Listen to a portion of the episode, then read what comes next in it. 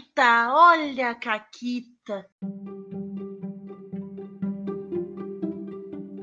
Olá, amiguinhos da quarentena. Eu tô aqui com a Renata. Olá, Renata. Oi, Paula, e aí, beleza? Beleza, estamos começando mais um Caquitas e mais um Caquitas com convidado, né, Renata? Agora é todo dia. Eu diria que a gente tá muito popular, mas a verdade é que a gente fica indo atrás das pessoas e dizendo: Oi, quer gravar? E milagrosamente elas dizem que sim. Exatamente. E quem tá aqui hoje? Bom, a vítima da semana é o Cass. Oi, Cass, tudo bem? E aí, galera, tudo bem? E, mas eu agradeço o convite, adoro, adoro falar sobre RPG, pilho muito nesse tipo de, de conteúdo, então sempre vou aceitar esses convites. Isso. A, o, o Cássio aqui também, porque ele fica começando polêmicas de RPG uhum. no Twitter dele, e a gente vai lá e, hum, isso dá um programa. Aí teve a vez que a gente fez sem chamar ele. Aí agora as coisas, hum, vou chamar, vai ver o que ele diz. Aí ele disse top, aí estamos aqui. Entendeu? Eu começo mais treta do que eu gostaria do que é saudável, mas estamos aí. Eu gosto ah, eu tô achando ótimo, tretas. tô roubando várias pautas de lá. Eu, por mim, continua. Uhum. Mas conta pro, pro pessoal aí, se, uh, o pessoal que ainda não te conhece, quem é o Cass? Bom, o Cass é um dos criadores do Ter dos Mundos, que é um canal de stream de RPG, né? De sessões de RPG. A gente começou em 2015, então a gente já tá um tempinho aí. E um dos nossos focos é jogar coisas um pouco fora da caixa, assim. Não que a gente não jogue D&D, Vampiro, as coisas mainstream, mas a gente joga umas doideiras, tipo Fiasco, Shooting the Moon, uns jogos bizarros aí que uhum. muita gente não conhece. Então a gente vai muito pra esse lado é, indie, digamos assim. Uhum. Maneiro, maneiro. E, como é de praxe já aqui no canal, no canal.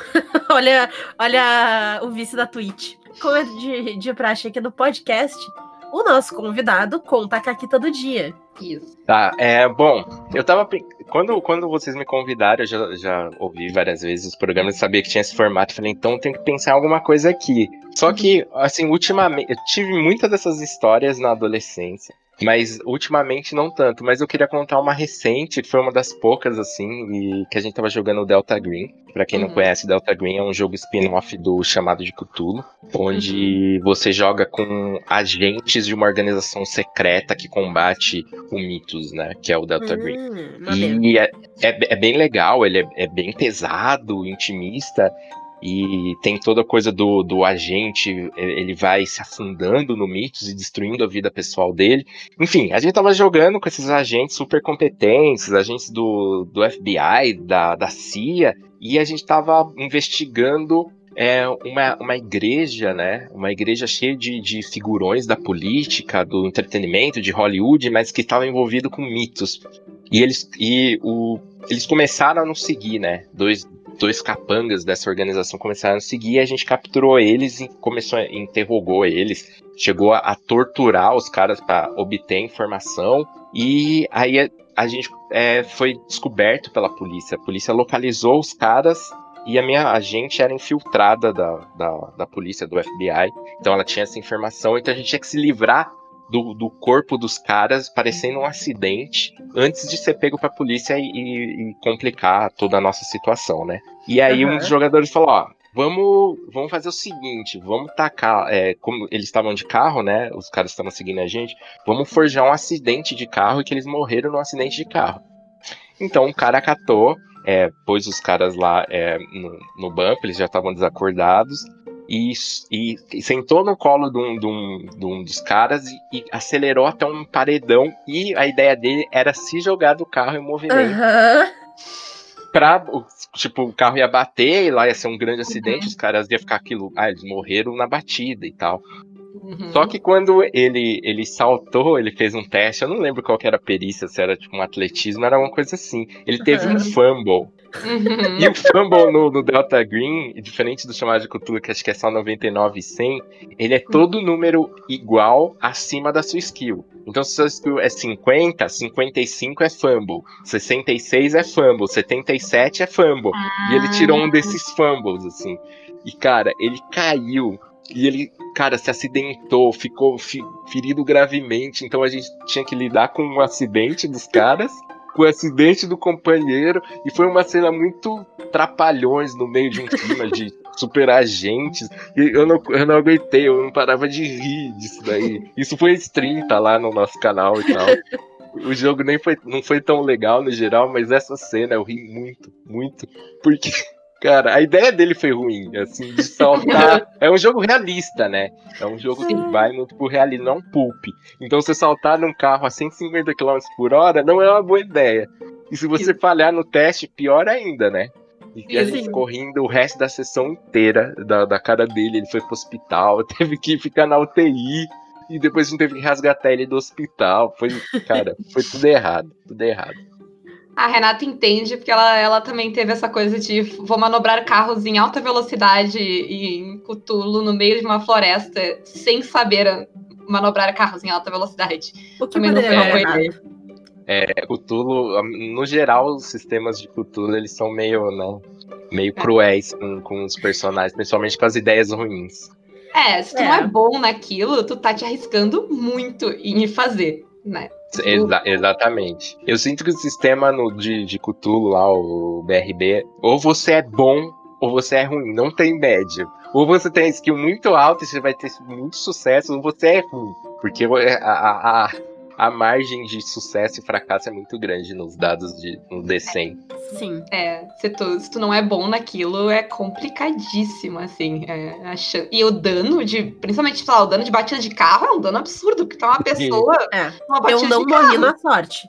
Eu não morri porque ela rolou o dano trimal, senão eu tinha morrido. É, a Renata não morreu porque eu tenho azar nos dados. O que, que eu posso Não, não, não. Boa sorte, aí... ou sorte dela, né? É, é isso aí dela. é a minha sorte quando eu faço caquita. Isso, a Renata tem uma sorte inacreditável quando ela faz caquita. É impressionante. Quanto mais caquita ela tá fazendo, mais sorte ela tem com os dados, assim. É muito Sim. impressionante. Mas nessa também tu falou de, ah, tu é bom, é bom. A gente tem um amigo que ele tinha 90 em todas as coisas e ele rolou duas vezes, sei lá, 95 consecutivas, que ele falhou Cara, é triste.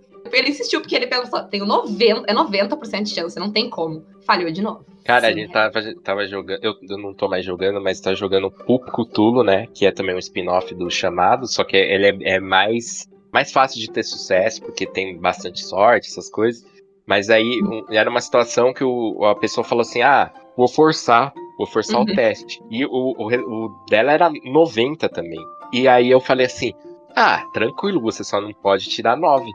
E ela tirou nove e falhou de novo. Ai, ai, ai. Mas daí, daí, em parte, a culpa foi tua, porque tu não pode dizer. Tu só não pode. Exato, é. Que daí é, tu chamou o dado. É, chamou, chamou a Caquita. Ah. Chamei mesmo. Mas hoje a gente não tá aqui para falar necessariamente de rolagem de dados. A gente tá aqui para falar sobre o papel do mestre, né? E acho que a nossa primeira pergunta para o convidado é uh, qual é qual é o ranking de hierarquia do mestre numa mesa, cara? O que, que tu colocaria? Onde tu colocaria ele? Cara, o ranking de hierarquia, assim, eu acho que é, depende do jogo. Eu acho que tem jogos que, de fato, o mestre tem uma hierarquia acima, né, do, dos jogadores por conta do, do poder narrativo que ele tem. Uhum. E tem jogos que, na sua própria estrutura, fala assim: a palavra final é do mestre, então ele tem uma certa hierarquia. Mas, no geral, eu acho que ela é levemente acima dos jogadores. É, o máximo que a mesa possa ser democrática é o que eu acho ideal para a experiência de RPG. Mas a gente sabe que na prática, se você acompanha grupos de Facebook, você já deve ter observado isso. Que não é assim, e o início do RPG não foi assim, né? O, o, o mestre sempre foi considerado quase um deus na mesa, né? Então. Sim. Aliás, eu tenho uma pergunta off-topic, que é que tipo de encantamento vocês fizeram, o pessoal que já tá no RPG há mais tempo, para prender essas pessoas que acham que o mestre é Deus em grupos de RPG do Facebook? elas estão seladas lá. Elas estão seladas lá, elas não circulam tanto. Cara, é, é, Sei, sei lá, eu tava até conversando, é, que a gente grava um programa chamado Diário de Mesa no canal do Noperti, a gente tava falando a diferença de bagagem de RPG. Eu acho que é um pouco isso, sabe? É, uhum. que, que o pessoal que joga. E, e, o RPG tem muito essa tradição oral de que você aprendeu a jogar com outra pessoa e não necessariamente Sim. você aprendeu a jogar pelo um livro, né? Você confia na palavra do, de alguém que te ensinou a jogar. Isso vai sendo passado de geração RPGística para outra geração que é isso, o mestre, ele é o rei, ele é o chefão da coisa e ele vai passando adiante. E essa galera que, que eu acho que frequenta mais o, o, o grosso desses grupos de, de, de, RPG no Facebook, principalmente esses de meme, não são pessoas que, que, sei lá, ouvem muito podcast, ouvem muito discussões de RPG, leem artigo. Elas só jogam e discutem, uhum. meio sem saber direito do que elas estão discutindo, saca? E uhum. jogam naquele, naquele mesmo grupinho há 30 anos. O mesmo sistema. É o mesmo sistema. Estão jogando DD 3.5 há 30 anos com as mesmas pessoas. E elas nunca pararam muito para refletir é, prática, para refletir o que elas estão fazendo ali. E aquilo é a verdade suprema para elas. Então, quando vem eu, ou vocês, ou qualquer um falar, olha, talvez não seja bem assim, a pessoa fica na defensiva, né? Fica até né? agressiva. Dá pra ver pelas é. discussões e tal. Até no, no meu Twitter já tive várias tretas assim. Sim. E tu, tu falou da tradição oral do RPG, e eu fui uma pessoa que aprendeu RPG com tradição oral. E eu aprendi com mestres que eram, eu não vou dizer mais autoritários, mas eram mestres que não dividiam a narrativa. Porque o jeito de mestrar que eles aprenderam era esse, de não dividir a narrativa. E até experimentar outros sistemas, eu também não dividia muito a narrativa. Não que eu mandasse e, ah, não, é isso aí, pronto, e ninguém tem opinião, Outro ninguém vai falar nada. Além do D&D, né? D&D Pathfinder, que eu acho que é o que tu jogou inicialmente. Sim, eu joguei D&D e Pathfinder que eram muito parecidos, né? Então, quando eu descobri outros sistemas e sistemas mais cooperativos, que foi quando a gente pulou pro Dungeon World, uhum. aí que, que começaram a se abrir os horizontes. Isso. Eu acho que a gente podia começar, então, dizendo que realmente, assim, existe alguma, alguma questão de hierarquia narrativa, como o Cass falou, é verdade, que vai variar muito de sistema para sistema, mas existe, tipo, de alguma forma o mestre tem um pouco mais de poder narrativo, né?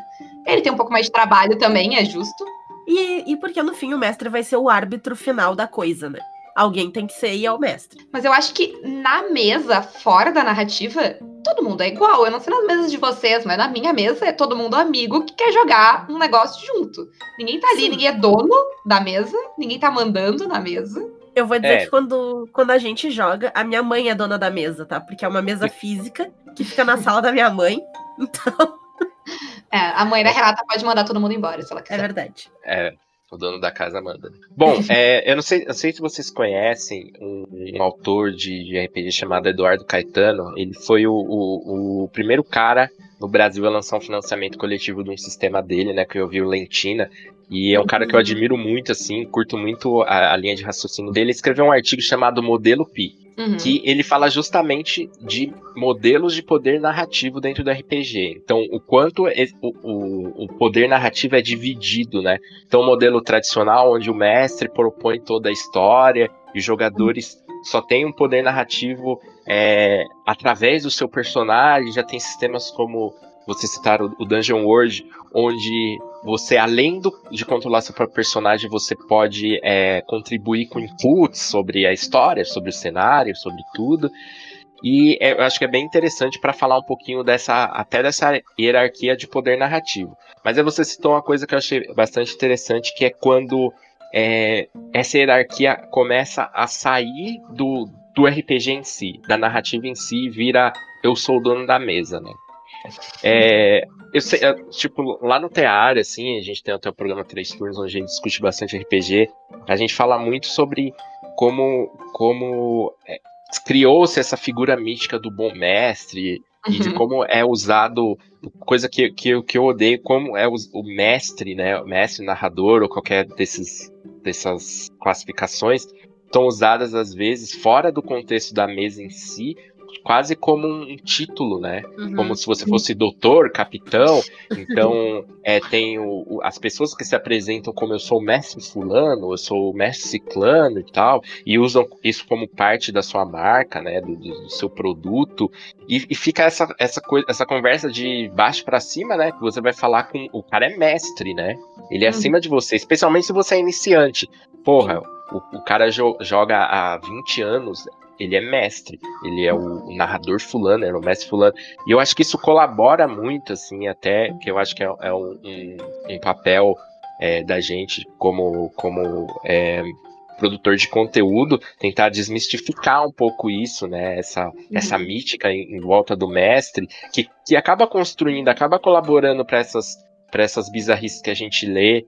É, uhum. Até recentemente eu vi um, um post no Facebook que o cara tava falando assim, fazendo um desabafo indignadíssimo, falando assim: "Não, porque tem um jogador na minha mesa que ele tá querendo mestrar. Que audácia dele que de querer mestrar pra minha mesa. Mas como assim, cara? a mesa é, a gente fala, ah, minha mesa e tal, mas ela não é sua de fato, né, cara? É só um jeito de falar que ela é sua mesa. Você faz parte dela como qualquer outro. Se o cara quer mestrar, qual o problema? Porque ele, isso é uma afronta a você. Vem muito dessa coisa da possessividade, né, que a gente tem no RPG. Eu acho isso alguém, bizarro. Se alguém disse que quer mestrar para mim, eu tô feliz da vida fazendo ficha. Exato. É, eu, eu tô, lembrei agora que tu tava. Tu comentou do mestre e tal. Semana passada, eu acho, no grupo de Brasil, a gente tava conversando, arrumando as fichas e todo mundo chamando o X de mestre X, mestre X, daqui a pouco ele, gente, para, eu não tô nem mestrando agora. Eu sou só o X. Aí a gente é realmente. É que também tem o vício, né? Tu vai ficando. Sim, sim. Principalmente pra a questão da marca, tu vai ficando com vício e ele tá tipo, não, gente. E eu acho bem estranho. Eu acho muito estranho se eu tô mestrando e a pessoa me chama de mestre durante a mesa. Eu, eu fico meio, quem é? Não, sei é, se foi eu. eu Assim, eu, eu evito de chamar, eu não gosto também de ser chamado de mestre, mesmo dentro do, do contexto de mesa, mas dentro daquele contexto, eu não vejo muito problema. Eu acho que quando vaza, quando isso vira quase com um atestado de autoridade, assim, olha só, respeita o que eu tô falando, porque eu sou mestre fulano. É, daí eu uhum. acho que, que cria essas bizarrices de, é. de dono, de hierarquia, de me respeita que eu sou mais que você. É, é, eu acho que o problema é quando a pessoa impõe isso, né? Tipo, a pessoa, é, ela exige ser chamada de mestre. Exato, exato. É que nem eu, sei lá, o advogado que exige ser chamado de doutor, saca? Eu acho isso. que vale a máxima do Tywin, né? Que se tu precisa, se tu precisa dizer que tu é o rei, tu não é o rei. Se tu precisa dizer Exatamente. que tu é o mestre, também não é o mestre. Exatamente. E isso vai até contra o que a gente se propôs a fazer aqui no Caquitas, né? Porque a gente quer mostrar RPG pra gente que não jogou RPG. Então, de que, que adianta chegar com essa pachorra toda de, ah, porque eu sou mestra, Renata, e eu jogo RPG há 300 anos, e eu sei eu todas poderia. as regras. Eu, eu jogo RPG, sei lá, há 5 anos, eu nem tenho como dar carteiraço. É.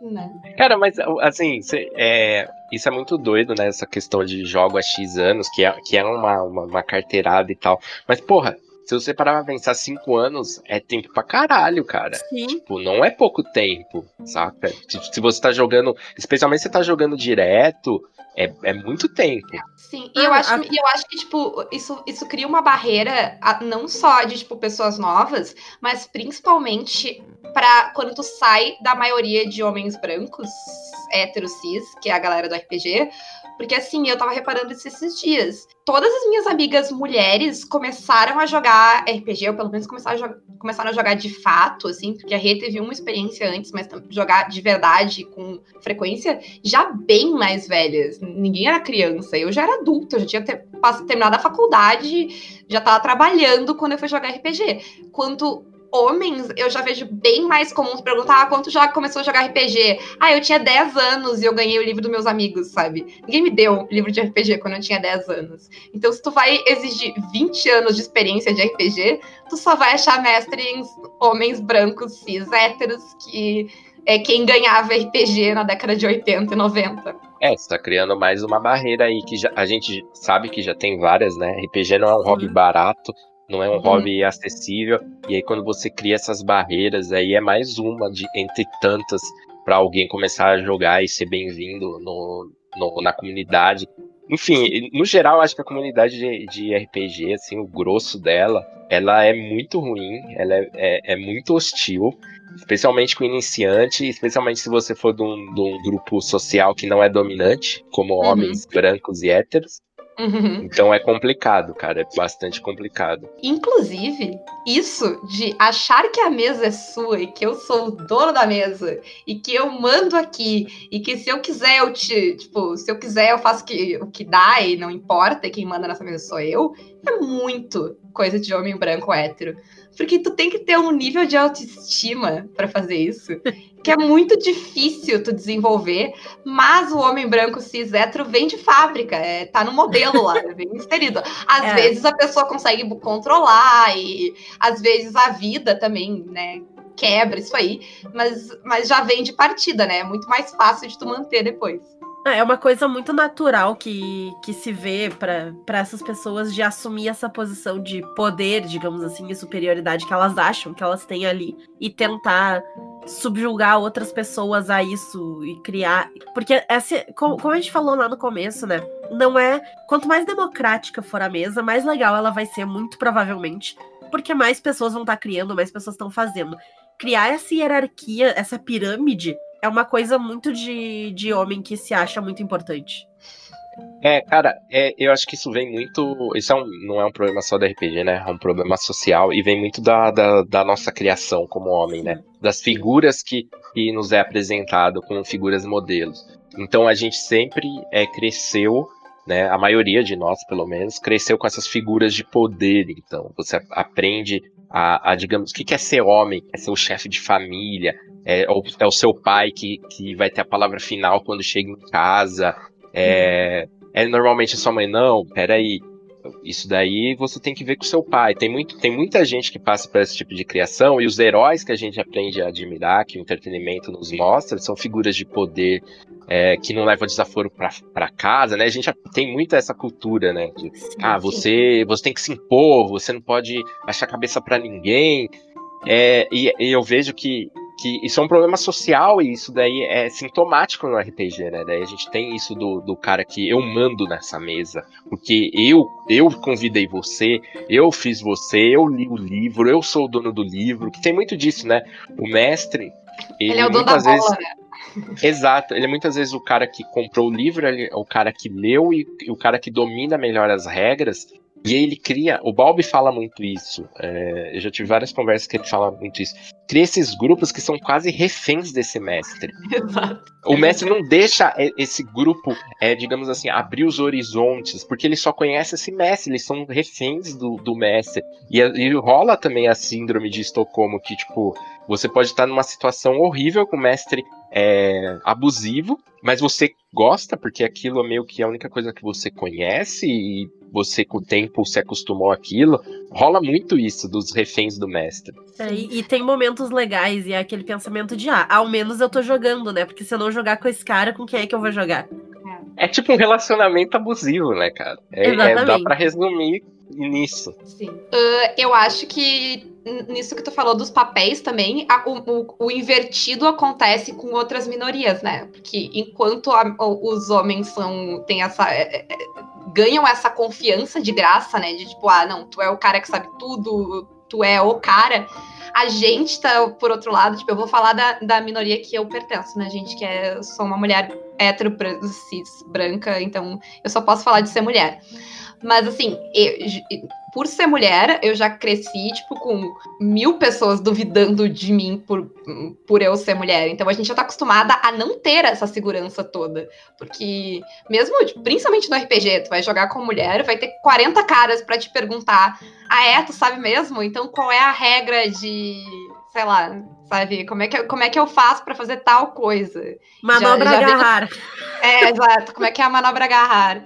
Sabe? Já vem o teste de, de conhecimento, se eu tenho que, né, ao contrário do homem branco, a gente tem que provar que a gente sabe aquela coisa. Então é, é muito mais difícil tu te autodeclarar detentor de todo conhecimento e sabedoria quando o resto do mundo duvida de ti tanto, né? Não, e isso começa muito também porque quem abriu esse nicho da RPG foram os homens héteros cis branco, né? Que foi quem escreveu os, os primeiros livros, os maiores livros que, a, que o pessoal conhece, ama e usa até hoje, mulheres escrevendo RPG é um número bem menor. E então, bem mais recente. E bem mais recente. Então, é, tem, muito, tem muito chão que foi colocado lá por homens para homens, né? Pensando que mulher não gostava desse tipo de mídia, então não vou me esforçar para fazer isso aí para ela, porque ela não vai ler, ela não vai consumir, então por que, que eu vou gastar adaptando e tentando mudar a minha visão e fazer alguma coisa que, que vai incluir essas mulheres se eu acho que elas nem vão olhar pro meu jogo de qualquer jeito, né? E Fora quando só te chamam para jogar, ai, tô precisando de clérigo. Vem jogar. Vem fazer é, suporte. Atribui, atribui, esse papel, né, de suporte e tal. É, e, e, eu acho que é, nessa questão da criação do RPG, a gente sabe de várias histórias horríveis do Gygax, de como ele uhum. tratava mulheres e tal. Não é só uma questão de, olha só, eu não estou fazendo esse produto para as mulheres, como a maneira que, como que eu faço esse produto ativamente afasta as mulheres. É, a gente pega vários e vários livros, inclusive livros até recentes aí, com várias ilustrações é, de, de mulheres seminuas, objetificadas, e, e, é óbvio que isso vai afastar é, muitas mulheres, né? É, porque elas não se veem naquilo.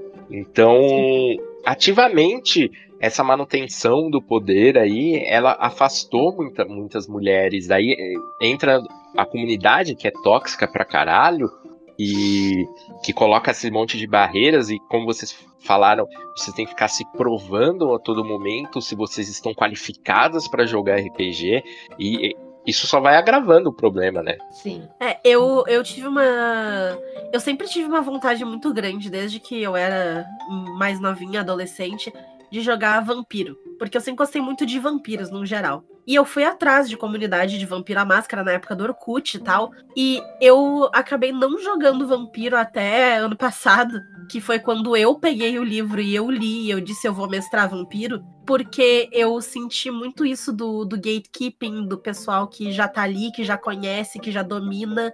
E eu, eu que não sou uma pessoa que normalmente fica acanhada de se jogar nos negócios, fiquei receosa. Cara, eu quando você começou a falar do vampiro, eu já mentalmente disse sinto muito por você.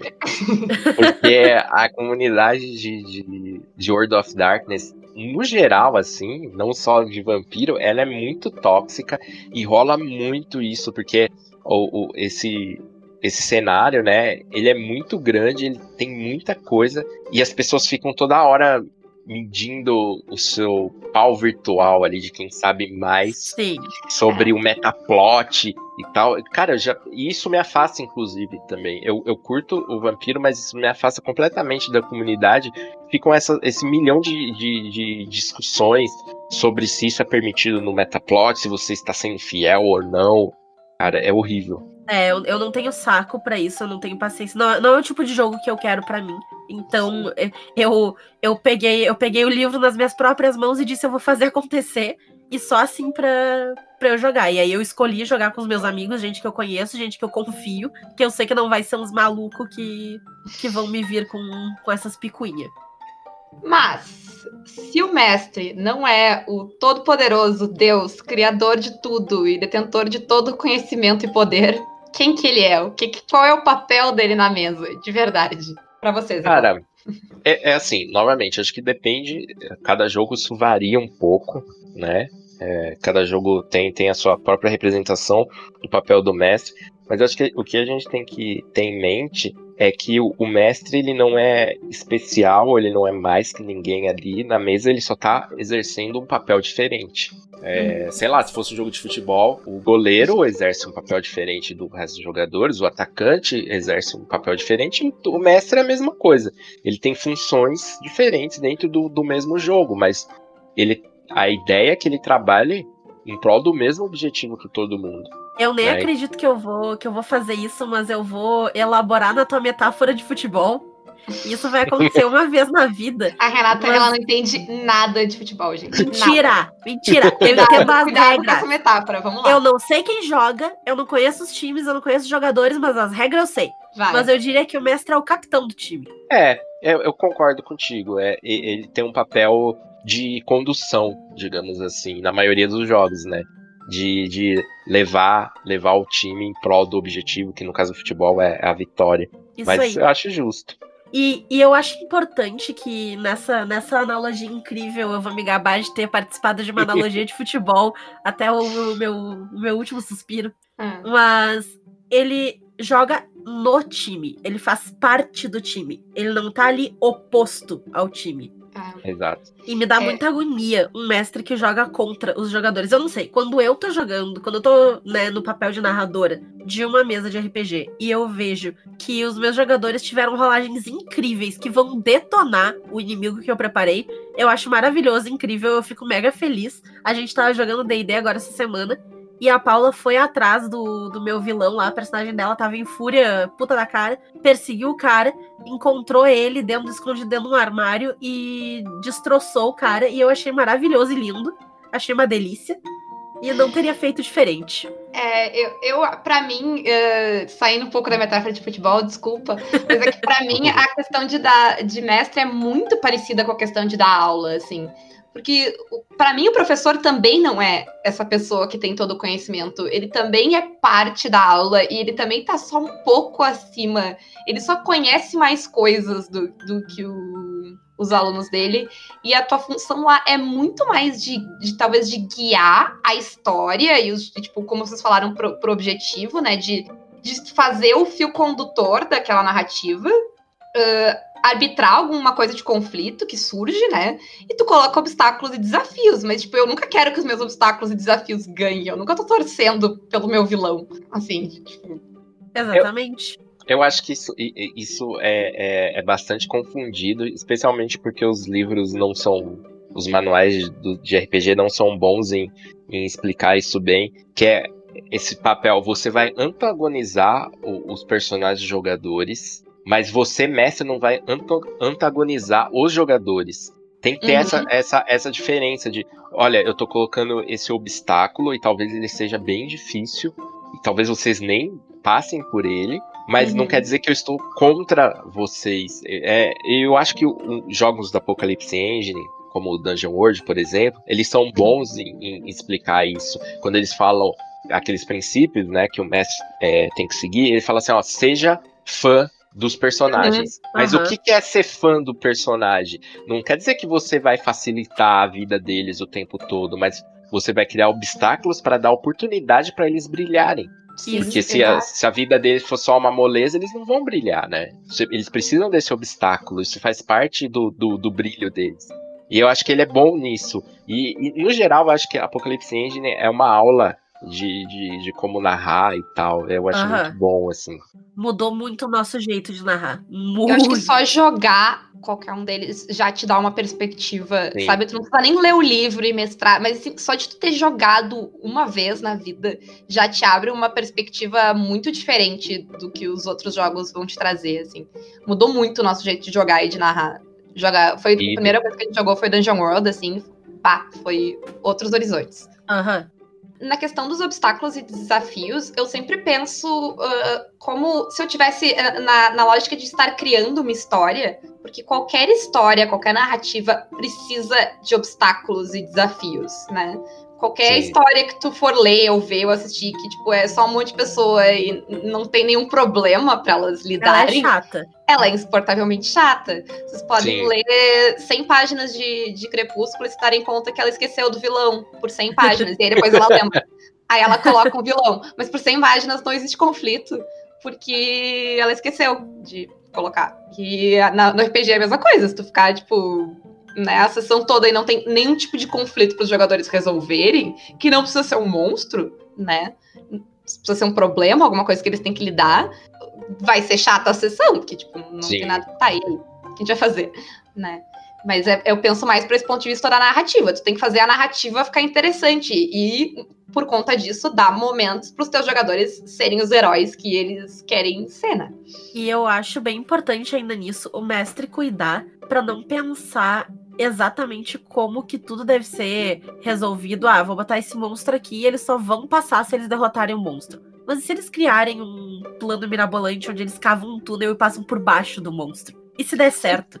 E se eles ficarem amigos do gigante e sentarem para ele para comer. Árvores. Uh, dragões. Não, dragões e leviatãs gigantes. Eu tô pensando na minha mesa. Que vocês bateram ah, tá um papo lá com o gigante disseram onde vocês tinham matado um dragão, fizeram um churrasco com, com o gigante em vez de brigar com ele. É verdade.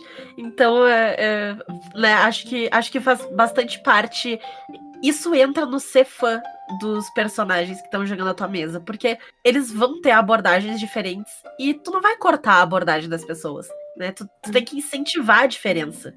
Eu acho que os próprios jogos Apocalypse Engine tem essa questão do diga sim e. Uhum. Então, ok, vocês conseguiram, mas qual foi a consequência? É, qual foram os desdobramentos? O que isso custou? É, é claro que às vezes você vai dizer não para os jogadores, é, é, natural, mas você está aberto a dizer sim para soluções que você inicialmente não tinha pensado, né? É, é meio que aquilo de vamos jogar para ver o que acontece também, que é uma coisa desses jogos Apocalypse Engine e que nos outros jogos ninguém te ensinou isso, saca? Sim. Eu acho que tem muito também na quantidade de coisa que tu prepara. Eu, eu acho que é um problema que tu pode ter como mestre é preparar coisa demais. Tu fechar muito o teu mundo, tu ficar lá. Sei lá, a pessoa ficou três meses preparando, ela preparou todos os NPCs, ela preparou cada cantinho daquela dungeon, cada coisinha que vai acontecer. É, imagino que seja uma dor muito grande tu resolver que não vai entrar naquela dungeon. Porque tu gastou a tua vida ali, né? E nesse sentido, o que, que vocês acham do mestre ilusionista? Aquele que coloca, ele criou todas essas coisas, essas coisas são fechadas. Então, para forçar o jogador a fazer essas coisas, as escolhas dos, dos personagens, dos jogadores, são uma ilusão. Eles não sabem que eles não estão tendo escolha. Eles acham que estão tendo, mas o que, que vocês acham dessa técnica? Um que... saco. Eu acho triste. Eu acho ela muito triste. E, e, eu vou notar, mas cedo ou mais tarde o jogador vai notar e vai ficar puta cara de que, tipo, É. que, como, pra mim, como jogador, o que eu tenho é as minhas escolhas. E eu preciso, tipo, pra eu gostar de uma mesa, pra eu me divertir, as minhas escolhas, elas têm que ter consequências. Elas podem me matar, eu não tenho nenhum problema com isso. A consequência pode ser que eu morri, mas eu quero as consequências das minhas ações. Se ela não, se não vai ter, se eu vou fazer mil coisas e vai aca- acabar exatamente igual, bah, não, por que eu tô aqui? Eu gosto muito de fugir do clichê quando eu tô jogando RPG. Eu tenho ideias mirabolantes e eu gosto de explorar essas ideias. Eu não, eu não gosto de parar e, e podar as minhas ideias e pensar, não, o que, que seria mais lógico? Foda-se que seria mais lógico. Eu sou uma pessoa chifruda, vermelha, que tem um rabo e voa. Eu não sou uma, uma criatura lógica, eu não preciso agir de acordo com o que seria lógico no mundo mortal. Então eu vou fazer esse negócio mirabolante, eu vou fazer esse troço incrível. E é o que a Paula disse, eu não me importo se eu morrer. Eu já cheguei muito perto de morrer em vários RPGs. Inacreditavelmente, ela não morreu ainda, eu não sei como. É, porque quando, quando tu te abre pra Caquita, a Caquita te abençoa. É só por isso que eu não morri. o pior é que não foi nem pena de mestre. É, não foi pena de mestre, não foi nada. Foi o dado me abençoando e dizendo, vai lá, faz tua Caquita. Foi ótimo. Não, a gente tá, ro- tá rolando sem escudo, tá ali. Aham. Tem que salvar. E, enfim, eu acho um saco quando o que eu faço não importa. E não só no RPG, agora eu vou, vou pegar minha chance de fazer a crítica. Cara, capítulo, episódio 1 ao episódio 4 de Life is Strange são incríveis. O último ca- e- episódio dessa porcaria desse jogo me disse que tuas escolhas não, não serviram pra nada. Mas No é a última final- escolha. No final, é, a última escolha é a única que importa. Então por que, que eu fiz todas as outras? É verdade. É, vezes, é, é um jogo que brinca muito com. com... e, inclusive, acho que é difícil no RPG. No, desculpa, em jogos eletrônicos isso ser bem feito. Normalmente é essa questão de suas escolhas são ilusões. O Mass Effect, eu não joguei, mas todo mundo reclama que o jogo sempre vendeu isso. Não, todas as suas escolhas vão pesar no final. E no final não pesou porra nenhuma. Foda-se o que fez no jogo. É, não, eu fiquei, eu fiquei muito brava quando eu terminei Life Strange, porque eu tava tri envolvida na história, eu tava adorando, e aí no fim nada do que eu fiz importa, a, a última decisão é a única que faz alguma diferença. Eu fiquei muito É, brava. tem, tem umas coisas tipo, ah, se você. Ele abre, ele abre, sei lá, o beijo, se você vai beijar ou não a, a mina lá no final. Ou, É. ou se vocês vão se abraçar. Mas no geral, a, a escolha que tem impacto real é a última. Exato. Então aqui, ó. Arr, Eu vou devolver a pergunta pra ti. O que, que tu acha do mestre ilusório? Cara, eu acho que quando ele usa a ilusão pra podar é, essa, essa escolha real né? Que, que tudo que o, o, os jogadores são só turistas naquela, naquela história, naquele mundo, eu, eu acho péssimo, assim, porque a gente entra naquela coisa de tirar agência e tal. E óbvio, eu acho que a magia do RPG é isso, de, de as suas escolhas são infinitas, né? Diferente do jogo, onde a gente está tá falando do Life Strange, são escolhas limitadas, né? Então no RPG a gente não tem essa limitação. Mas eu, eu gosto de, de um, uma técnica que também é chamada de, de, de mestre ilusionista, mas que não necessariamente interfere nas consequências e escolhas dos jogadores, que é aquilo. Cara, digamos assim, o, aquele castelo, ele não existia até o momento que ele se tornou relevante para a história. É um tipo de ilusão. Uhum. Tipo, ah, sabe, o, esse uhum. tipo de ilusão eu, eu acho legal, eu inclusive uso, assim, as coisas só existem a partir do momento que elas são relevantes para uhum. a narrativa, para a condução da história. Enquanto, enquanto elas não são relevantes, talvez elas não existam. Tem gente que odeia isso, que isso tira um pouco de verossimilhança do jogo e tal. Mas aí a ideia é que eu tenho que ter tudo planejado desde o princípio pra... É, tem gente que. É assim, eu, eu, eu, eu, não acho que é errado, acho que é um estilo, mas tem gente que gosta assim, ó, o, a minha cidade, digamos assim, o Messi, a ah. cidade que eu planejei tem isso, isso, isso. Uhum. Você vai perguntar, ah, mas tem um castelo aqui assim assado? Mas fala, não, porque eu pensei nisso antes, então não tem. Já o, o digamos assim, que vá para esse outro lado, ele fala, ok, tem e pergunta pro, pro jogador como é que é esse castelo? Responde aí. É, exatamente é, aí que a gente fala. A gente, a gente aborda essa daí. Exatamente assim. Eu jogo. Eu, geralmente eu jogo a pergunta de volta pro jogador. Se o jogador quer algum. Tipo, se o jogador pede alguma Sim. coisa na cidade, ele quer saber se tem. Eu geralmente, tipo, tem o quê? Às vezes, às vezes dá ruim, às vezes dá uma sessão inteira, porque às vezes tu pergunta as coisas pra Renata e ela elabora um pouco mais do que tu esperava que ela elaborasse. Mas é sempre divertido, assim. Para mim é muito divertido Sim. Uh, eu não vou, eu vou dizer não se eu, se tipo, ah, não dá para ter isso na narrativa, ou eu não quero que tenha, porque tipo, ah, vai tirar foco e coisa. Ah, e pode ser um negócio então... que quebra totalmente a, a narrativa e aí não, tipo, não é nem porque tu tá podando o jogador, mas é porque aí tu não vai ter uma aventura, digamos assim, de qualidade, né? Tu não vai ter, não vai conseguir é. usar as tuas ideias boas para fazer as coisas ou na ideia de, tipo, ah, não tem nada aqui. Eu não, sabe, eu não vou te mandar, é, tipo, num, num, negócio que não vai dar em nada, sabe? Que eu sei que não vai dar em nada, eu não vou deixar tu ficar perseguindo, tipo, meia hora de sessão, uma coisa que no final eu vou te dizer, ah, tá, não tinha nada. Porque daí eu não tenho por que botar aquilo ali. Se, se não vai dar em nada, assim, se não, não vai nem trazer. Não sei que vai trazer alguma coisa de background pro teu personagem e tal, a busca. Mas, em, em geral, aí vai ser, tipo, um, uma coisa perdida e solta e azar. É, tipo, não tem. Mas senão. Eu acho que, no geral, assim, se todo mundo tiver na mesma página, alinhado, é, esse tipo de, de criação de um dos jogadores que destoa é raro de acontecer, sabe? Tá todo mundo na mesma página. É, é, é, bem mais raro. Não que não aconteça, mas é bem mais raro. É, eu acho que vem muito também dos jogadores estarem no mesmo clima de, tipo, não roubar o protagonismo, né? Porque o mestre pode Exato. roubar o protagonismo, mas os jogadores podem também. Então tu tem que ter essa noção. Tu não vai criar uma história paralela só pra ti, de duas Sim. horas de sessão. Né? Exatamente. Tem uma, tem uma coisa que eu vejo os mestres reclamarem bastante, que é, ah, meu jogador não tá prestando atenção. Às vezes eles uh, compartilham a história se vangloriando. Meu jogador não tava prestando atenção, passou a sessão celular e aí eu matei ele. O que, que vocês acham disso aí?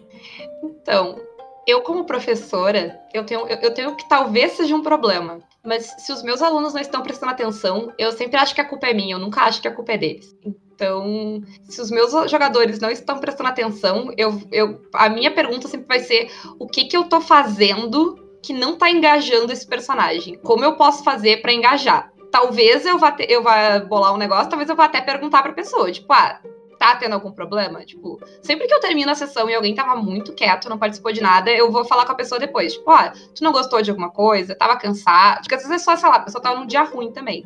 mas às vezes, tipo, ah, alguma coisa tu não tá gostando, não tá gostando do teu personagem, não tá gostando do rumo da história, quer trocar de personagem, quer que eu faça alguma coisa diferente para te engajar. Porque, sei lá, eu acho que se a pessoa não tá. A pessoa tá ali porque ela quer. Assim, ninguém é obrigado a jogar RPG, é uma coisa tipo, de lazer, assim. Ah. Eu, eu, pelo menos, não jogo com ninguém que tá pago pra estar tá ali ou tá ali porque a mãe mandou. Sim. No caso da aula é um pouco mais complicado. Mas. É, ao, ao menos uh, dá para sugerir uma troca de sistema, até, de repente. Quer começar é. uma outra mesa, fazer um outro negócio. Sei é. lá, a pessoa tá distraída porque medieval não é o estilo dela. Vai jogar um Cthulhu, vai jogar um, sabe, alguma outra coisa que não envolva o medieval, vai jogar um cyberpunk. É, mas eu sempre vou presumir que tem algo na sessão que não tá engajando aquela pessoa. Pode ser o personagem dela, pode ser o que eu preparei, pode ser o estilo do jogo, pode ser só o estilo da mesa também. Sei lá, a pessoa quer jogar um negócio mais investigativo e ela tá num grupo que só quer bater nas pessoas e matar monstro. Aí ela tá no lugar errado. Mas eu sempre vou presumir que tem algo de errado ali e vou conversar. É, eu acho que, eu acho que é bem o que você falou. É, é, normalmente esse negócio do, do jogador que não tá engajado, que não tá prestando atenção, é sintoma de outro problema. Isso por si só eu não vejo como um problema, mas ele é, um, é obviamente é um sintoma. Por que, que essa pessoa não tá engajando no jogo? qual, qual o motivo, né? E aí eu acho que a gente teria que investigar esse, é, a razão disso. Talvez ela, assim, não sei se já tiveram casos desses, mas eu já tive bastante. A, a pessoa tá lá jogando, mas ela não tá muito interessada no jogo, ela tá mais pela galera, saca? Uhum. Ela tá mais pelo rolê com os amigos e talvez o jogo em si não seja muito interessante, então muitas vezes ela perde foco. É, Pode ser, como você disse, a pessoa tá passando por um problema, é, tá num dia ruim. Ela, cara, tem, tem é, é, é uma infinidade de coisas, mas eu acho que também é, é, vale analisar qual a recorrência disso. É, porque, também. Porque, assim, é, isso é humano, é muito difícil a gente manter o foco em algo assim muito tempo. As sessões de RPG são longas. Então, de vez em quando, o cara que vai lá e, e olha a timeline do Twitter, olha se tem mensagem no, no WhatsApp, Beleza. Agora ele passou essa sessão inteira no, no WhatsApp. Bom, o que, está acontecendo, né? Sim. É, e eu acho que, que vale também acompanhar. Eu sou uma pessoa que às vezes eu, eu posso estar, tipo, fazendo duas coisas ao mesmo tempo e eu estou totalmente prestando atenção na sessão. Tipo, eu tô respondendo o um negócio aqui, e aí eu vou responder a sessão ao mesmo tempo. Eu evito ficar, por questão de respeito, de tipo, não ficar com conversando, mas não quer dizer que a pessoa também não está ouvindo o que tu está falando só porque Sim. ela não está olhando para ti. Sim. Eu acho que tem duas coisas muito importantes aí. A primeira é que existe um pouco ainda dentro da cultura do RPG, que é a adoração ao papel e caneta. Que o pessoal uhum. gosta muito do analógico. O que não é ruim. Tu gosta do analógico, do papel, da caneta, beleza. Eu prefiro ter minhas fichas virtual no meu tablet, porque eu não perco a ficha, eu não rasgo a ficha, não sujo a, a ficha, que não alguém escrevo. o teu tablet, como foi o meu caso. É. Eu perdi minhas fichas. Mas elas estavam na nuvem, não estavam? Ela, é, elas estão na nuvem, mas é uma prova da nuvem da, da Apple. Eu preciso ah, de um bom. iPad para baixar a nuvem. Enfim. Ah. Se alguém souber como eu faço para baixar a nuvem do, do, iPad sem ter um iPad, me manda uma DM no Twitter, por favor. Mas uh, eu acho que esse é o primeiro ponto, assim, que tu tem que deixar de, de endemoniar o, o digital, aceitar ele. E claro, como o caso disse, se a pessoa passa o tempo todo olhando mídia social, é porque tem alguma coisa errada, conversa. E aí eu vou pro segundo ponto. Conversa pergunta. Não sai punindo, não mata a pessoa, não tira os itens mágicos, não, não dá experiência para todo mundo, menos para ela, porque ela não, não tá prestando atenção. Tem alguma coisa errada aí e dificilmente é de um lado só. Eu acho que eu vou além, eu vou dizer que, tipo, tu punir o jogador na mesa tá sempre errado. Porque, porque raio tu tá punindo o teu jogador na mesa? Ele tá ali pra jogando porque quer, tu tá jogando com essa pessoa porque tu quer. Se alguma coisa tá dando errado, tem que conversar fora da mesa. Eu, uhum. eu, eu não gosto nem de dar, tipo, sistemas tipo D&D da XP separado pro jogador, porque... Primeiro que o balanceamento do jogo ficou uma merda. E aí, eu acho muito ruim... Eu já estive numa mesa em que... Em que... Uh, o XP foi dado separado. Eu não era a pessoa que estava ganhando menos XP, eu era a pessoa que estava ganhando mais XP e eu me senti incomodada. Porque parecia que eu era, tipo, ah, estou jogando melhor do que os outros jogadores. E me deixa muito desconfortável. E imagino que para quem tá no, no posicionamento de ganhar menos XP, seja pior ainda, porque parece que, tipo, pai, eu falhei. Então, é horrível, tipo, é. Quando as, muitas vezes a pessoa só tem menos experiência jogando, né? É, às vezes, eu acho que eu digo mais, o além. É, não, é, não é nem só questão de experiência, que pode ser só uma pessoa introvertida. Sabe? Uhum. É, é uma pessoa que não, não fala muito, não, não toma muita iniciativa, e, e aí você tá premiando os extrovertidos. E, é. e, e, punindo o introvertido, que não necessariamente é ruim. Eu, eu acho que todo sistema de. de é, é, esses sistemas de premiação diferenciados são problemáticos. Tem uma mecânica no DD, no DD Quinta, que é a inspiração. Eu não uhum. gosto dessa mecânica. Ela é, eu acho ela bem problemática. Porque, é, sei lá, é o narrador que, que decide se alguém é, merece ou não ganhar inspiração. E se ele usar muito dessa mecânica, tipo, ah, tem aquele jogador que ganha é, dois, três pontos de inspiração toda a sessão e o outro nunca ganha. Por quê? Uhum. É, isso cria um, um mal-estar muito grande, né? Sim. É, eu acho que. Eu a, a, gente, eu, a gente até usa, mas tu tem que ter muito cuidado justamente pra, tipo, é. tu tu premiar tipos diferentes de jogar. Eu acho que o problema é, se tu só premia, o, tipo, sei lá, só dá inspiração por roleplays magníficos. E aí só aquela pessoa que é mega extrovertida e ator vai ganhar. Eu confesso que eu esqueço da existência do ponto de inspiração. Tem e eu só também. costumo dar quando a pessoa pede. Tipo, ah, fiz um negócio legal, posso ganhar ponto de inspiração? Ah, pode, foi legal. Pode ganhar. então, tipo. Eu esqueço também. É eu acabo esquecendo e se a pessoa me pede e tal, aí beleza. É, é, é que essa é uma mecânica que, que eu acho que, que colabora para essa coisa do poder narrativo. Então é mais uma coisa que o mestre decide, saca? Que ele tem a palavra final. É, é mais uma coisa que é, fortalece essa, essa suposta hierarquia que ele tem, Sim. sabe? É, é toma uma estrelinha. Sim, exato. Você tá fazendo o que eu quero. Tipo, então você tá jogando é, é, de repente, não, não, não tomando decisões que você acha bacana, ou que a mesa acha bacana, mas está tomando decisões visando o que o mestre acha bacana. Né? É. Uma coisa nessa questão da pessoa ser uh, talvez não ser tão extrovertida e não participar tanto, eu acho que uma coisa que dá para te fazer e, e eu para tudo isso tu vai ter que conversar com a pessoa, porque talvez ela não tá participando porque ela não quer participar mais, talvez ela não tá participando porque ela não encontra o momento de participar Sim. mais. Isso é uma coisa que tu aprende dando aula. Tem um aluno Sim. que ele não quer ser colocado, sabe, não quer que tu chame ele para falar, e tem o um aluno que ele quer e tá louco para ir lá e falar, mas ele não vai pedir, sabe? Ele tá esperando a vez dele. É, então eu acho importante tu ter essa conversa com a pessoa, porque se for o caso, de tipo, ah, a pessoa não tá tendo oportunidade de falar, tem mecanismos na narrativa que tu, como mestre, pode uh, fazer. Eu, como mestre, por exemplo, eu nunca vou focar. Por exemplo, eu não vou focar a narrativa na Renata. Eu não preciso. A Renata é. foca a narrativa nela, se ela precisar. Sim. Se ela quiser. Quando ela quiser trazer a narrativa para ela, ela vai. Agora, outras pessoas não, não vão ter essa, essa iniciativa de ir lá e, tipo, não, eu vou fazer isso. Então, se eu tenho que dar alguma coisa, por exemplo, ah, eu quero que alguém tenha essa informação, sabe? Eu quero que, a, que alguém. No... Tu precisa, sei lá, alguém vai notar alguma coisa um dos livros de Cthulhu fala isso, que, sei lá, se for uma questão de empate, tem duas pessoas querendo uma mesma informação, dá pro cara que tá menos quieto, pro cara que ganhou menos naquela sessão, que teve menos momentos, sabe? Que tá mais que quieto, equilib... no caso. É, é, que tá mais quieto. Equilibrar a, a, o foco da narrativa é um... Eu vejo como um papel meu quando eu tô mestrando, assim, de tentar distribuir o foco entre todos os meus jogadores e chamar o jogador que tá mais quieto pra narrativa, se eu conseguir, assim, é, eu, eu sempre vejo também como meu papel. Pode ser coisa de teacher. É. Não, eu, eu, acho, eu acho que, que, que é acertado, mas é, eu sei que o tema, a gente tá falando de mestre, mas eu acho que isso também é, pode ser uma função do jogador. A gente, a, é, lá no, no Três Turnos, a gente fez um, um, um, bloco lá falando sobre o jogador generoso, que é uhum. justamente uhum. esse jogador que levanta para outro jogador cortar, saca? Que ele, ele, cara, olha, eu tô, tô aqui com um jogador que é introvertido, pô, vou, vou dar um momento de spotlight para ele, saca? É, vou, vou, levantar, vou passar a bola para ele também, porque eu acho que, que é um, meio que isso é um papel de todo mundo lá é, na mesa.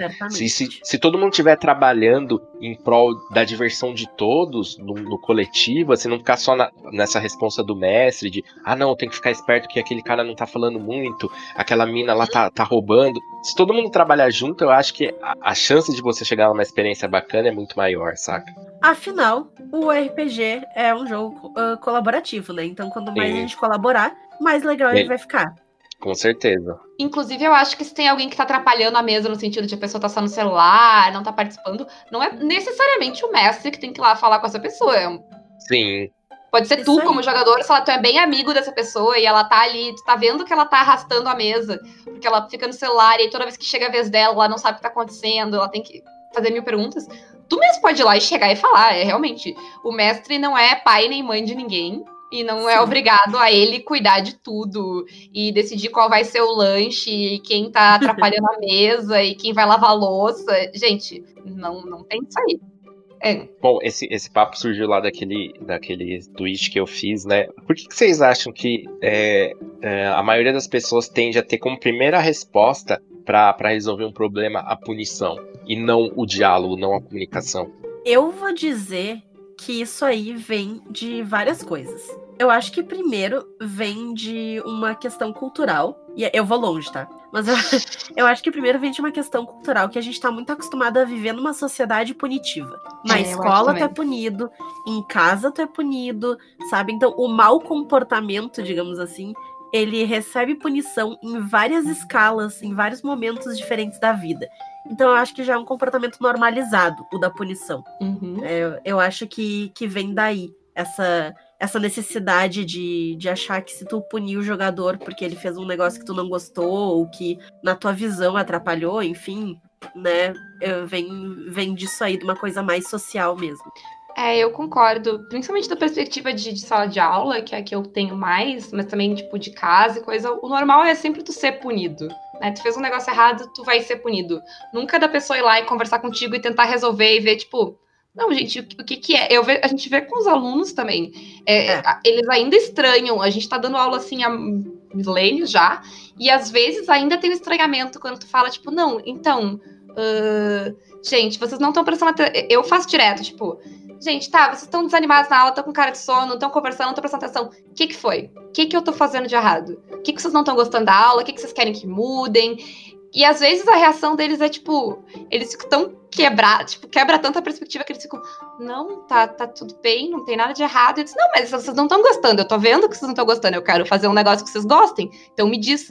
E as pessoas não estão acostumadas a, as pessoas, tipo, parar, tipo, não, o que que tu gosta, então? Sabe? Tipo, ah, não tá prestando atenção na mesa, o que tipo de. O que que tu gostaria de jogar? O que que, que, que é a sessão que tu quer?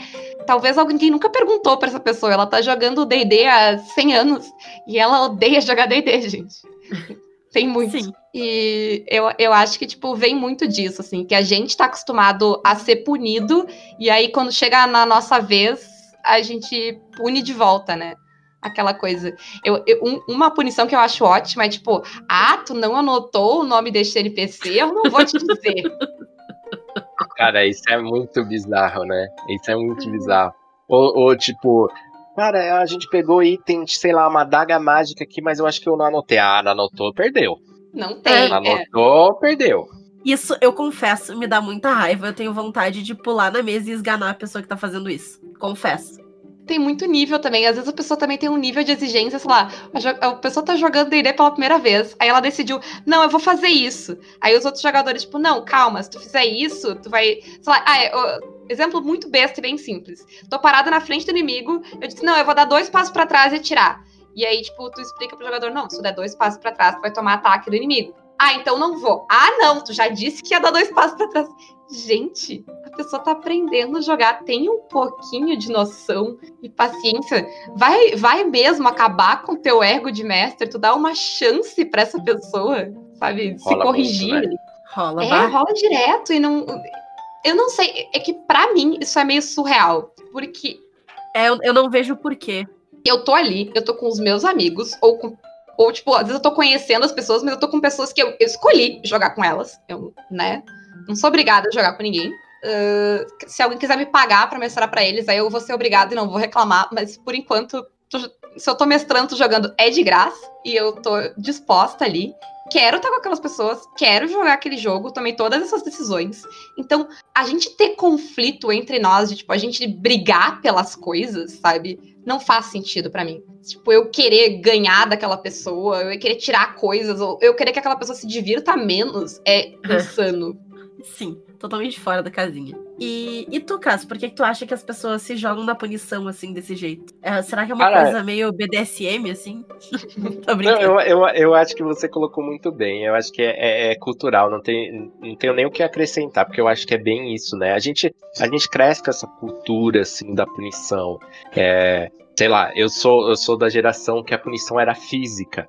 Uhum. Mas é, a maior, tipo, espero, né, que a maioria das pessoas não seja da punição física, mas é, a punição faz muito parte da nossa criação, né, como indivíduo. Uhum. Então eu vejo que é muito isso. Por outro lado, a gente sempre tá falando assim, cara, por que vocês não conversam? Por que você não se comunica com as pessoas? Eu acho que, que também entra uma questão que é, é, que é um problema social, assim, bem atual, que a nossa comunicação no geral é falha, né? A gente é. tem muita dificuldade com Sim. a comunicação né, no, no, trabalho, em relacionamento. A rede social não ajuda, eu bem sei disso. Uhum. É, e, e, assim, por mais que a gente, a gente, sempre tá falando, pô, por que você não conversa com essa pessoa se tá tendo um problema? Na prática, nem sempre é fácil conversar. Uhum. Porque às vezes dá um feedback negativo, você apontar um suposto erro de alguém não é fácil. Também não é fácil receber. E Sim, eu acho que é. muito disso vai da construção da confiança que, que daquela mesa ali. E isso às vezes leva tempo, né? Construir aquela, aquela confiança leva tempo. E mesmo com confiança, é difícil você chegar em alguém e falar: então, Fulano, é, sabe isso que você tá fazendo? Não tá bacana. É. Não, é, não é fácil. É. E eu acho que a gente, a gente chega num, num full circle para um mestre que acha que ele é a última bolachinha do pacote, o melhor mestre do mundo, o cara que tá no topo da hierarquia, ele não vai aceitar que ele tá errado vindo de alguém que ele pensa que tá inferior a ele naquela situação, né? É, Sim. uma questão de mentalidade bem importante. Mas uma outra coisa que eu pensei agora, enquanto a gente tava falando, porque a gente tava falando sobre essa questão de punição, e uma coisa que, tipo, eu já estudei coisa na questão de dar aula, é, é fazer o contrário, né? Que é, inclusive é bem mais efetivo. Em vez de tu punir um mau comportamento, é tu recompensar o bom comportamento. Mas eu concordo com o que o Caso falou de que o mestre recompensar o bom comportamento também não é bom, porque mantém o poder. É. Mas tem sistemas que recompensam hábitos bons de jogo. Tipo, tem sistemas que te recompensam por interagir com os outros personagens. E aí eu vou lembrar do Dungeon World agora, mas o Dungeon World, ele, tipo, na, a, toda a lógica de XP do Dungeon World, ela é incrível para isso. Porque ela é toda feita pro jogador se sentir bem no final, assim, né? Então, tu vai ganhar pelas coisas que tu conquistou, tu vai ganhar XP por ter interagido com os teus com os outros jogadores, tu vai por ganhar ter tentado XP, e falhado. Por ter tentado e falhado. Então, por ter participado. O, o, XP da falha, ele é muito um XP por ter participado da mesa é. também, né? Que mesmo que tu só falhou, tu ainda ganha, né? E quanto mais tu tenta, mais tu falha, mais tu ganha XP. O God Save the Queen, ele tem também o sistema que aumenta a tua pilha de dados, de completar os destinos de heroína. Ele tem algumas coisas assim também, porque às vezes, ah, tu ganha o destino de heroína ali se tu explicar de forma entusiasmada tal coisa de tal jeito para outro personagem. Então, ele tá te recompensando por interagir, por fazer o roleplay, por tentar entrar no jogo, tanto de forma mecânica quanto de, né, na, na parte do roleplay mesmo. E eu acho que se a pessoa é mais introvertida, vai funcionar muito mais. Porque ela vai, tu vai ver o outro jogador ali, tu vai ver, tipo, olha, ele fez essa coisa e ele ganhou isso. Uhum. Eu também posso fazer isso, né? Porque como não é, não é que nem o ponto de inspiração, que tu tem que ficar de, bem nos olhos do, do mestre, né? Não, é. tu tem que fazer o que a tua ficha te sugere ali, que vai ser legal pra, pra. Porque eu acho que o principal problema que surge é na questão de interação e de participar. Porque a mesa ideal é a mesa que todo mundo interage, todo mundo participa, né? Pelo menos para mim. Exato, exato. Eu acho que bons sistemas eles vão ter nisso no, no design deles, né? De ficar é, premiando o comportamento que ele, ele, ele tá sugerindo que você faça, né? Ou uhum. você citou o Dungeon World da questão de você ser proativo, e quanto mais proativo você for, é, mais você vai acionar os movimentos, mais você vai falhar e mais você vai ganhar ponto XP. Mas também tem a questão dos vínculos, né? Uhum. Quando, quando você resolver os vínculos, você ganha XP, então é, essa é uma forma. E ele também a, acaba, em contrapartida, é, punindo o, alguns comportamentos. Então, se, se num, num Dungeon World da vida você é, tem aquele estilo que é bem comum em OSR, de você jogar safe. Então você uhum. nunca se arriscar, você nunca se colocar numa posição é, de perigo, você não vai ganhar XP, você não vai evoluir. Isso é a própria estrutura do sistema te falando assim, ó, jogue desta maneira. E isso eu acho muito bacana. Isso aqui é importante, né? Porque a estrutura do sistema é a mecânica, não é a arbitrariedade de um mestre, de um narrador. Exato. Que tá exatamente. te premiando, né? Isso. É, eu acho que o mestre ele tá lá só pra, tipo, surgir, né? Questão de dar conflito, né? Tipo, ah, tem um, aqui tem alguma coisa que daí tá, ok. É, eu, eu acho que nesse ponto é importante ter a figura do mestre pra, tipo, resolver, né? Se gerar algo, alguma coisa, tipo, pontual. Você tem que decidir, ah, pode ou não pode? Pode daí vai. Mas tirando isso, é mais, mais poder que isso é muito. É. É. Bom, eu acho que é isso. achei, achei bom, achei definitivo. E eu acho que foi ótimo, a gente conseguiu. Eu, pelo menos, consegui falar tudo que eu queria. Alguém tem algo a mais para falar sobre o assunto? Fale agora, Caris, para sempre. não, não, acho que não, acho que falei tudo. Era isso aí. Então, muitíssimo obrigado, Caso, pela participação. Foi muito legal o papo. Adoramos te ter aqui. Vou ficar cuidando das tretas pra.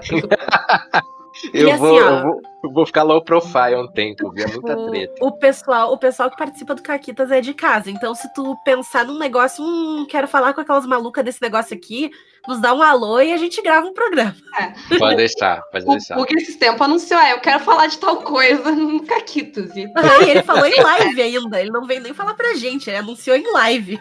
É, é isso aí. Mas faz aí teu jabá, conta pro pessoal aí como é que eles fazem para ver o Teara, o que, que, tem, que, que vocês estão fazendo no momento. É, vocês podem conferir, o, o, a gente faz stream lá na Twitch e no YouTube simultaneamente, né? Então é twitch.tv barra dos Mundos. No YouTube é youtube.com/barra Terra dos Mundos RPG, porque o YouTube ele dá aquela sacaneada no nome do canal. É, então vocês podem conferir lá nossas streams. A gente já faz streams há um bom tempo, tem bastante jogo, jogo é bem diverso de, de temática, de sistema. E atualmente a gente está finalizando. Então acho que a gente já vai ter finalizado, se tudo correr bem, né? Porque quarentena, pandemia, acontece Sim. imprevisto toda hora. Mas a gente tá finalizando a campanha é, que, é, que rola em Fate, que é baseado em Super Sentai, que é o uhum. Chosen Rangers. Mas é numa pegada dramática e tal, que tá bem legal. A gente tá indo pro, pro season finale aí, que, que eu tô curtindo bastante jogar, que tem, um, tem uma galera jogando comigo muito bacana. É isso, eu acho. Ok. Muito bom. E, Renata, diz aí onde as pessoas nos seguem, nos dão dinheiro, essas coisas em todos os lugares, menos na vida real, porque pandemia não é pra sair de casa e Stalker também não é legal. Mas a gente tá em várias redes sociais, sempre Caquitas Podcast. O nosso podcast, se vocês estão ouvindo, vocês sabem onde ele sai. Se ele não tiver no agregador favorito de vocês, me avisa que eu dou um jeito e boto lá. Se vocês gostam muito do Caquitas e querem nos apoiar financeiramente, a gente tem dois meios que vocês podem fazer isso. Um é pelo PicPay, picpay.me barra Podcast. Que se tu puder, a gente prefere. Isso. E também pelo Padrim, que é, é mais voltado para o pessoal que está no exterior, que não consegue usar o PicPay. Mas se tu preferir também, dá, a gente aceita. A gente vai te amar igual. E é isso. Beijos, tchau. É isso aí. Tchau, até mais. Até, galera. Falou.